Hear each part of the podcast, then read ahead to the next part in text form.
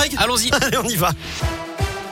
On commence par vos conditions de circulation dans la région. C'est fluide actuellement sur les grands axes d'Auvergne-Rhône-Alpes. À la une, la visite d'Emmanuel Macron à Lyon. Aujourd'hui, le président est au CIRA, le salon de la restauration et de l'hôtellerie ce matin, aux côtés de deux membres du gouvernement, Alain Griset, le ministre chargé des PME, et Jean-Baptiste Lemoine, le secrétaire d'État chargé du tourisme. Le chef de l'État qui va également présider la cérémonie d'installation de l'Académie de l'Organisation mondiale de la santé à la Cité internationale. Emmanuel Macron qui était hier soir au dîner des grands chefs en préfecture du Rhône. Il en a profité pour annoncer la création d'un centre d'entraînement et d'excellence pour les cuisiniers à Lyon. Ce sera pour former les équipes engagées dans des concours culinaires. Le chef de l'État a évoqué un Clairefontaine de la gastronomie en référence au domaine où se réunit l'équipe de France de foot. Il a également parlé de Marcoussis pour ne pas vexer les rugbymen. Le dîner hier soir a réuni plus de 300 personnes dont 200 chefs.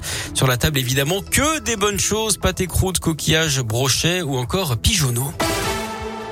Une facture très salée. L'épidémie de Covid a coûté entre 170 et 200 milliards d'euros à la France. C'est le chiffre dévoilé hier par le ministre des Comptes publics, Olivier Dussault. Par ailleurs, les tests Covid deviendront bien payants à partir du 15 octobre. C'est ce qu'a confirmé hier Jean Castex, le premier ministre qui précise en revanche que les tests continueront d'être remboursés pour les mineurs et pour les personnes déjà vaccinées. Il faudra une prescription médicale pour les autres. SOS médecins en grève aujourd'hui. Ils demandent des hausses de tarifs pour les visites à domicile. Une personne grièvement blessée entre le Rhône et la Loire hier en fin d'après-midi à Saint-Romain, en Gier, près de Givors. Collision frontale entre deux véhicules d'après le progrès. Trois personnes ont été blessées, dont une plus gravement. Elle a été héliportée à l'hôpital Lyon-Sud. Une suspicion de noyade entre le Rhône et l'un des recherches était en cours hier soir pour retrouver un homme qui aurait pu tomber dans la Saône à Jasson-Riotier près de Villefranche-sur-Saône.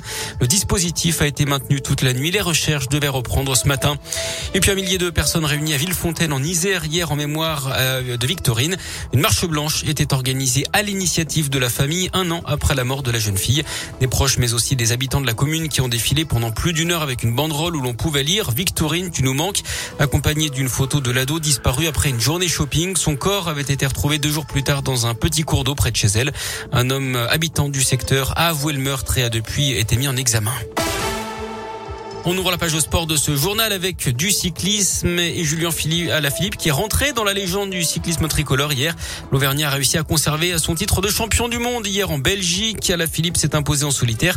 C'est le premier Français dans l'histoire à réussir à, garder la tunique arc-en-ciel deux ans de suite. Cinq autres l'avaient déjà fait avant lui, mais aucun Français donc. Le rugby avec le top 14 et la défaite de l'ASM Clermont à Toulouse hier 27 à 15. Et puis en foot, la fin de l'état de grâce pour le Clermont Foot. Deuxième défaite consécutive pour les Auvergnats à domicile contre Monaco. Ils sont 15e. Saint-Etienne, dernier après sa défaite à Nice. Lyon est 7e après son match nul, un partout contre Lorient.